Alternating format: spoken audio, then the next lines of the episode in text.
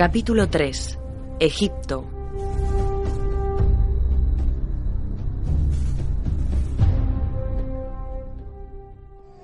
¿Por qué, maestro? Esas tierras de las que hablas las conocemos por la mitología. India, lugar al que viajaron Heracles y Dionisos. Y otros héroes que fueron a Oriente, Teseo, Jasón, Aquiles, volvieron victoriosos. Sus hazañas se han transmitido de generación en generación. ¿Por qué? Alguna verdad habría en ellas. Como la leyenda de las Amazonas, ¿eh? no, Alejandro. Solo la gente vulgar cree esas patrañas, igual que creen cualquier cosa. Precisamente estamos aquí para educarnos en contra de tan alocadas pasiones. Pero si somos superiores a los persas, como dices, ¿por qué no les gobernamos? Siempre ha sido el sueño griego, extenderse hacia el este. Oriente acostumbra a tragarse a los hombres y sus sueños.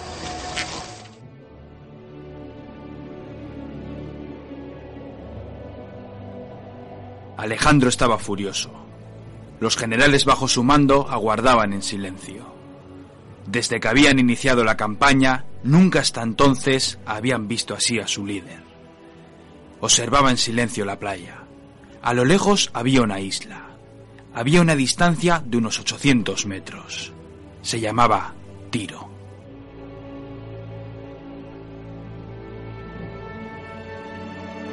Tras la gran victoria en Isos, el ejército macedonio al completo siguió con el plan de su rey.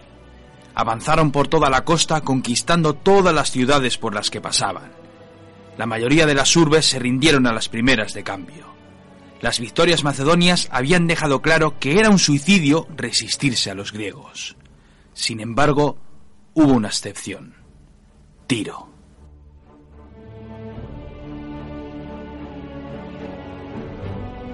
La ciudad de Tiro estaba realmente dividida en dos partes, la costera y la isla. Alejandro seguía reflexionando. Los habitantes de la isla habían decidido resistir a ultranza. El mar les protegía. Disponían de dos puertos, además de una flota más que eficiente. Era imposible tomar aquella isla por la fuerza.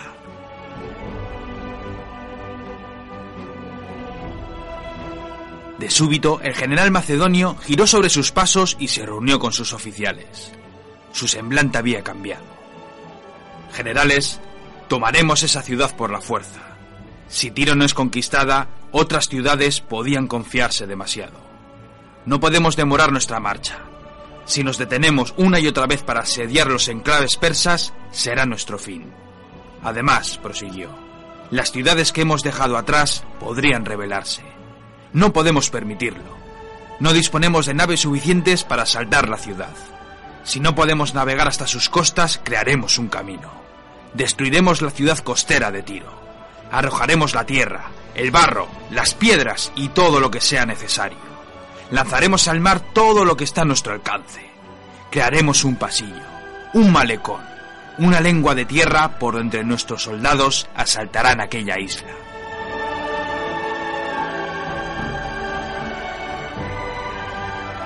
Los oficiales no fueron capaces de contestar. Un puente de 800 metros. Un malecón tan inmenso como para que un ejército entre sin oposición. Era una locura, pero nadie iba a llevarle la contraria.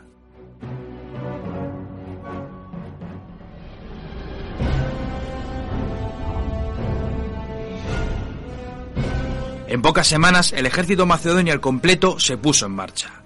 Mientras Alejandro y los suyos siguieron conquistando y sometiendo a otras ciudades-estado, miles de obreros traídos de cualquier rincón de Persia se pusieron manos a la obra. Durante semanas los habitantes de Tiro contemplaron estupefactos aquella insólita escena. Miles de obreros afanaban en lanzar miles de toneladas de escombros al mar.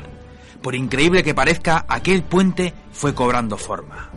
A medida que pasaban los días, los metros que los separaba de la isla iban reduciéndose. Los habitantes de Tiro comenzaron a inquietarse. Había que hacer algo.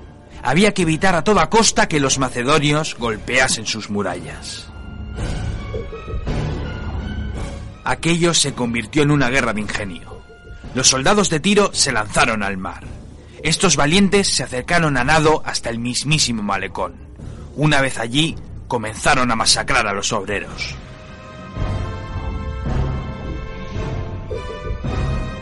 Los macedonios comenzaron a proteger a los trabajadores con sus propios hombres.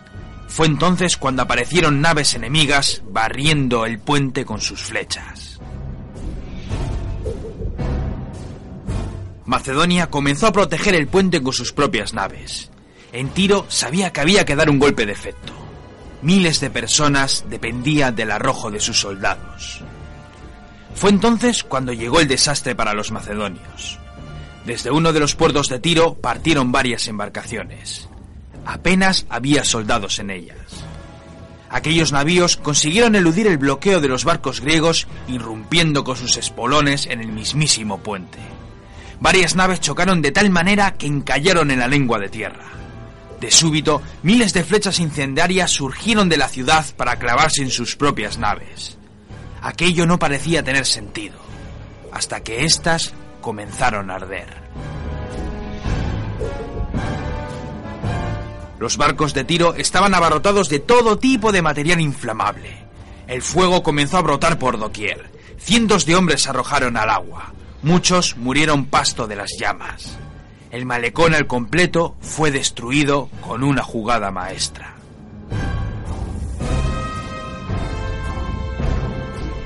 Cuando Alejandro volvió para comprobar cómo iban las obras, quedó estupefacto. La ira lo consumía por dentro. Aquello no podía seguir así. Hizo llamar a todos los capataces. Volverían a levantar el puente. Esta vez lo harían mucho más ancho. Estarían protegidos por barcos de otras ciudades-estado. Tiro iba a pagar por su arrogancia. No habría cuartel. Nadie saldría vivo de aquella isla. Los habitantes de Tiro servirían de ejemplo para las demás ciudades enemigas.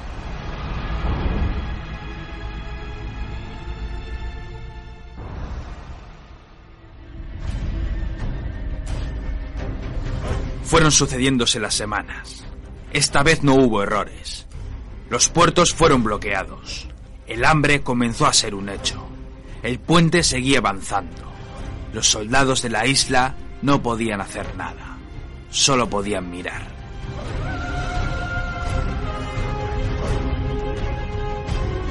Cuando el puente estuvo terminado, el ejército macedonio se puso en marcha. Los barcos comenzaron a lanzar sus proyectiles. Las flechas inundaron el cielo. Los infantes cruzaron el puente. Los arietes golpeaban las murallas. Las torres de asedio fueron movilizadas apoyadas en dos barcos. Cuando los navíos tocaron los muros de la ciudad, las puertas de las torres se abrieron. Centenares de soldados con sed de sangre surgieron tras aquellas moles de madera. Las murallas fueron cayendo. La sangre comenzó a correr por las calles. Los hombres de tiro defendieron cada palmo de su ciudad, cada barrio, cada casa. Al terminar el día, la ciudad había caído. Miles de cuerpos de hombres, mujeres y niños yacían muertos en las calles. Solo un puñado de civiles se salvaron cobijándose tras los muros del templo de Melkart. Alejandro crucificó a dos mil hombres de la ciudad. El mensaje había quedado claro. Alejandro sería magnánimo con todas las ciudades que se rindieran a su paso, pero aquellas que decidieran hacerle frente sufrirían las consecuencias de Tiro.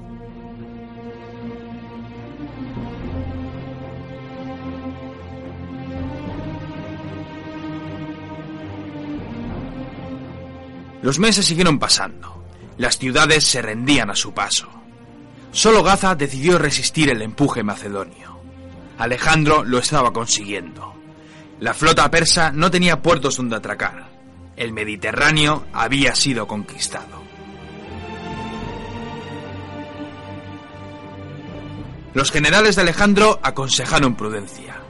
Debían ir a por Darío. Había pasado mucho tiempo desde la batalla de Isos. Cuanto más esperasen, más fuerte sería su enemigo. Alejandro, sin embargo, desestimó aquella propuesta. Faltaba Egipto. Había que conquistar Egipto.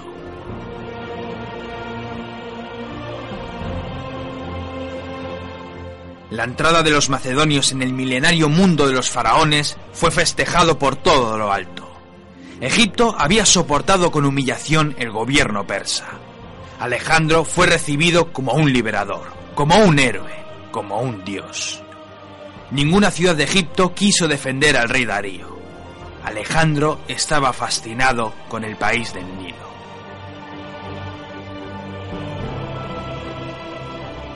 Fue allí donde decidió construir otra Alejandría. Durante su aventura, Alejandro fundó muchas ciudades a las que les puso su propio nombre. Sin embargo, aquella Alejandría iba a ser diferente a las demás. Aquella ciudad costera prosperaría hasta convertirse en una de las ciudades más importantes del mundo antiguo. Una ciudad cosmopolita, una ciudad orgullosa de sus dos maravillas, el faro y la gran biblioteca de Alejandría.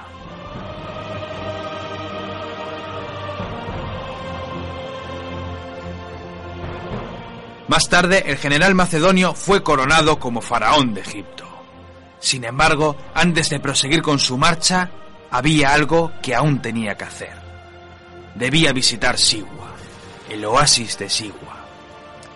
Gran parte del ejército acompañó a su rey en una de las rutas más peligrosas de su tiempo. El oasis situado en el desierto estaba conectado por un camino pedregoso. Aquella ruta podía significar la muerte para todos. Las arenas del desierto ocultaban aquel sendero.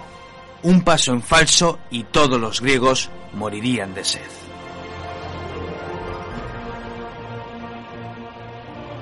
Tras su llegada al mítico oasis, Alejandro entró en el templo con el fin de hablar con el profeta del dios Amón. Cuando el profeta fue a saludar a su nuevo faraón, este decidió hacerlo en griego. Para sorpresa de todos, aquel hombre se equivocó en algunas sílabas y su mensaje parecía decir que saludaba al Hijo de Dios. Alejandro sonrió. Las palabras de su madre resonaban con fuerza en su cabeza. Alejandro, hijo mío, tu padre no es el rey macedonio. Tu verdadero padre es Dionisios, Zeus, el padre de todos los dioses.